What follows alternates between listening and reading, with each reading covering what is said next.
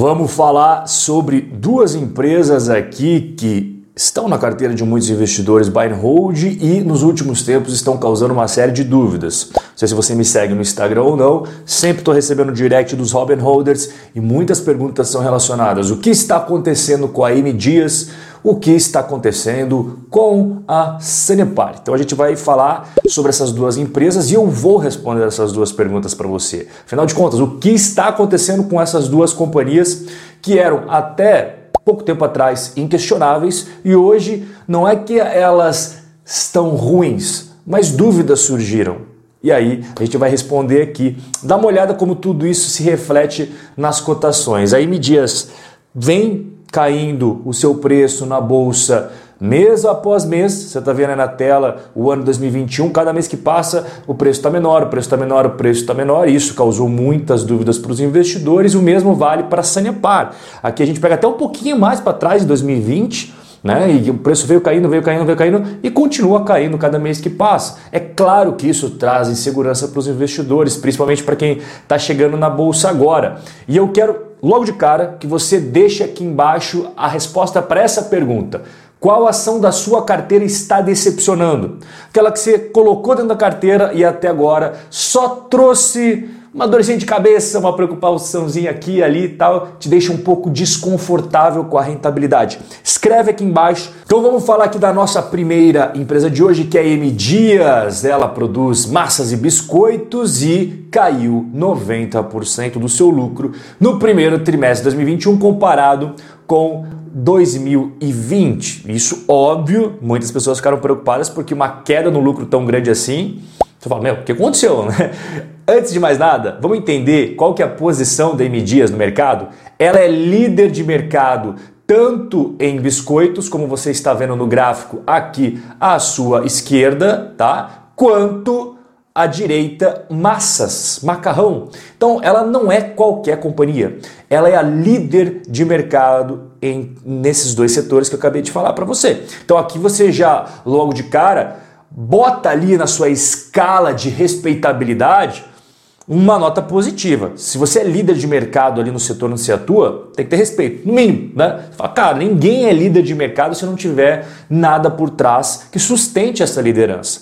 E no caso da M Dias, já faz um bom tempo que ela vem na liderança de mercado. Sempre, sempre. Biscoitos, massa, biscoitos e massa, biscoitos e massa. Então, essa é a primeira informação que você tem que ter na sua mente. O que, que o pessoal de dentro da M Dias falou?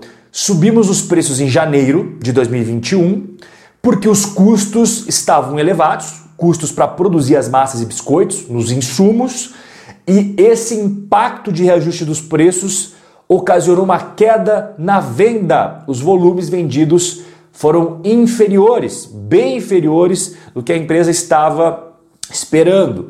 Então, o varejo se mostrou muito resistente a esse aumento de preços.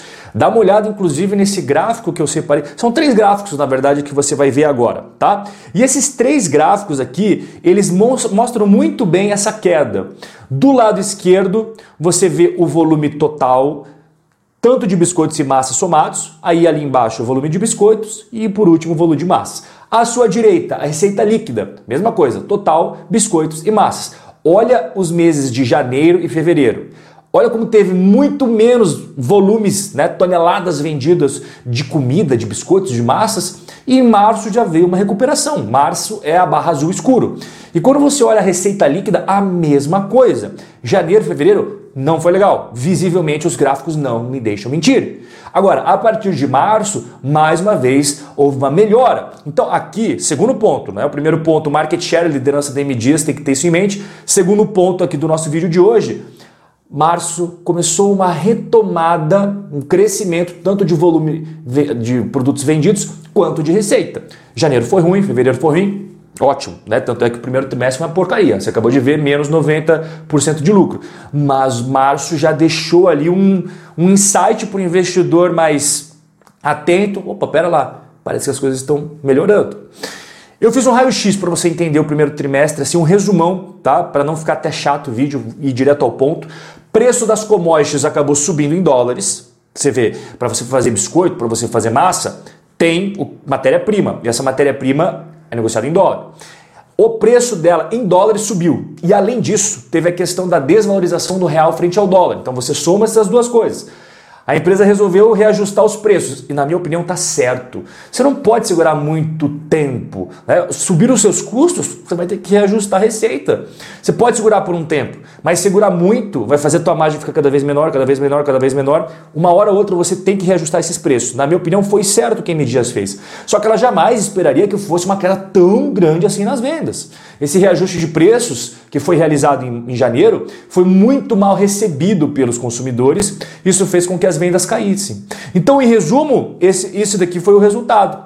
Vendeu menos toneladas de biscoito, vendeu menos toneladas de massas, a receita líquida acabou caindo, o market share pelo menos se manteve estável, mas os resultados operacionais, que é o EBITDA e o lucro líquido, que são as a antepenúltima e a penúltima linha, despencaram horrores por causa desses motivos que eu te falei. E pode até pintar uma dúvida agora, você fala, tá, Rob, entendi tudo, mas quanto de fato que interferiu essa mudança aí, essa decisão da M Dias nos resultados? E eu separei para você que o quanto, quantificado, quantificado, o efeito da queda das vendas foi de 135 milhões de reais no resultado da empresa. E o efeito desfavorável do câmbio foi de 136 milhões de reais. Então, quando você soma esses dois, aí você entende muito melhor por que, que caiu tanto assim o resultado da M Dias. Ok, perfeito? Entendeu? Beleza? Mas o que, que a administração vai fazer? O que, que o pessoal que gere o dia a dia lá da M Dias vai fazer em relação a isso daí? Vão ter algumas mudanças. E eu separei aqui quais são elas, as principais no caso, né? Hoje o portfólio da M Dias tem mais de mil itens e eles pretendem nos próximos trimestres reduzir, vão tirar ali cerca de 130, 140 itens para simplificar o portfólio. Isso reduz a complexidade da operação de logística e tal e melhora a execução de toda a cadeia de distribuição. Legal, isso daí eu acho maneiro. Segundo ponto, aqui das mudanças, né? Serão reduzidas as linhas de produção também, de 113 para 106. Serão fechados dois centros de distribuição, agora serão 30 centros de distribuição. Vamos para a terceira mudança, vai botar na cabeça, são várias mudanças aqui. Ó. A M Dias fechou uma parceria de distribuição dos seus produtos Piraquê com a Ambev, a Ambev da Bolsa de Valores, cara, produtora de cerveja. Então a M Dias resolveu fechar essa parceria com a Ambev, vamos ver quais serão os frutos aí. Vamos acompanhar isso nos próximos trimestres. Eu acho sempre legal a empresa estar buscando iniciativas, inovações para melhorar os seus resultados, eu concordo com isso. E a grande pergunta, que é inclusive a pergunta talvez principal que fez você clicar, que que o investidor pessoa física analisando tudo isso que ele viu até agora aqui no vídeo deve fazer? Tem que ter em mente primeiro o histórico, e aqui está o histórico da receita da empresa. Até o terceiro trimestre de 2020 veio subindo, subindo, subindo, as barras azuis é a receita e a e o tracejado em azul clarinho é o volume. Então veio subindo, veio subindo, veio subindo. Quarto trimestre de 2020 caiu, primeiro trimestre de 2021 caiu. Mas a gente não pode esquecer de todo o histórico. Eu gosto até de tratar as empresas com, como se fosse um crédito. Entende? Pô, a M Dias ao longo de anos e anos e anos e anos entregou resultados positivos. É claro que os dois últimos trimestres não foram legais e a prova está na tela. Tanto a receita quanto o lucro. Dá uma olhada no lucro aqui, ó. Né? O lucro, se você pega 2018, 2017, 2016, 2015, vai voltando para trás, você vê que o anualizado da empresa vem sempre crescendo. Mas quando você compara ali terceiro TRI de 2020 com quarto TRI de 2020, caiu e para o primeiro trimestre de 2021 caiu também. A gente não pode negar os fatos. Só que a grande pergunta, ela depende da sua visão sobre a M Dias. Se você ainda acredita no modelo de negócio da empresa, o que, que seria isso? Você confia na capacidade de gestão da empresa, você acredita que a empresa ainda tem vantagens competitivas, não é à toa que ela é líder de mercado. Se você acredita nas marcas que a M Dias tem dentro do seu portfólio, isso é passageiro. Segue o jogo. Agora, se você acredita que o modelo de negócios ruiu, que acabaram as vantagens competitivas, que ninguém mais quer saber das massas da M Dias, ninguém quer saber mais dos biscoitos, que a empresa perdeu o brilho e os números ruins dos últimos trimestres vão se repetir, você fala, não, não é, a M já era, aí cara, você para tudo e não investe. Não faz sentido com a filosofia buy and hold você continuar aportando numa empresa que você não acredita.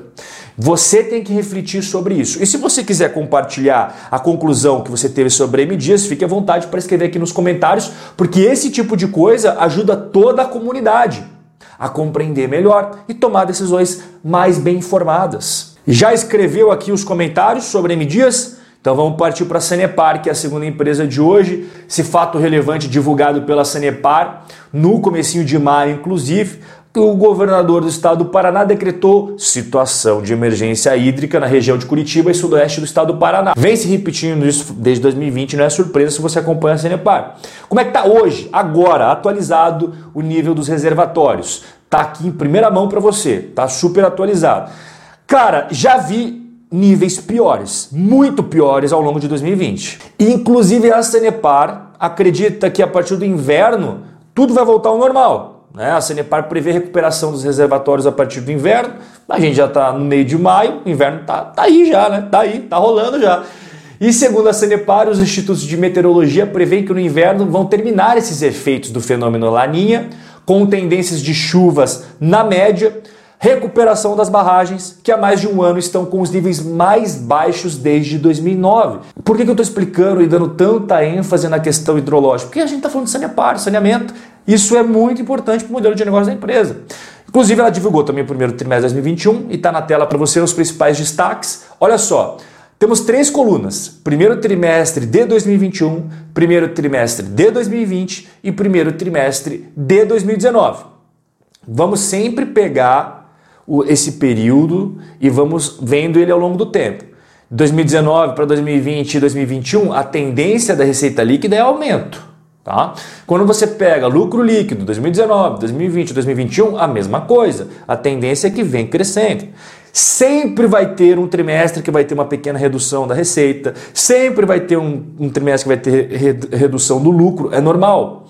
Ninguém cresce para sempre, ininterruptamente, para o resto da vida. O mais importante é você ver a tendência dos resultados. É isso que separa os investidores mais ponderados, mais centrados, com foco a longo prazo, daqueles que se desesperam em qualquer coisa. O resultado da Sanepar foi o melhor do mundo? Não, mas também não foi ruim. Um exagero, o pessoal se desesperando, caramba, a Sanepar já era. E de modo geral, né, qual que é a minha avaliação da Sanepar aqui? Situação hidrológica é desafiadora, sim, mas vai passar. Tá? A menos que você acredite que nunca mais vai chover no estado do Paraná. Desde março de 2021, Curitiba, que é a cidade mais importante para a Sanepar, vive um sistema de rodízio de água. Isso também não é segredo para quem acompanha a Sanepar.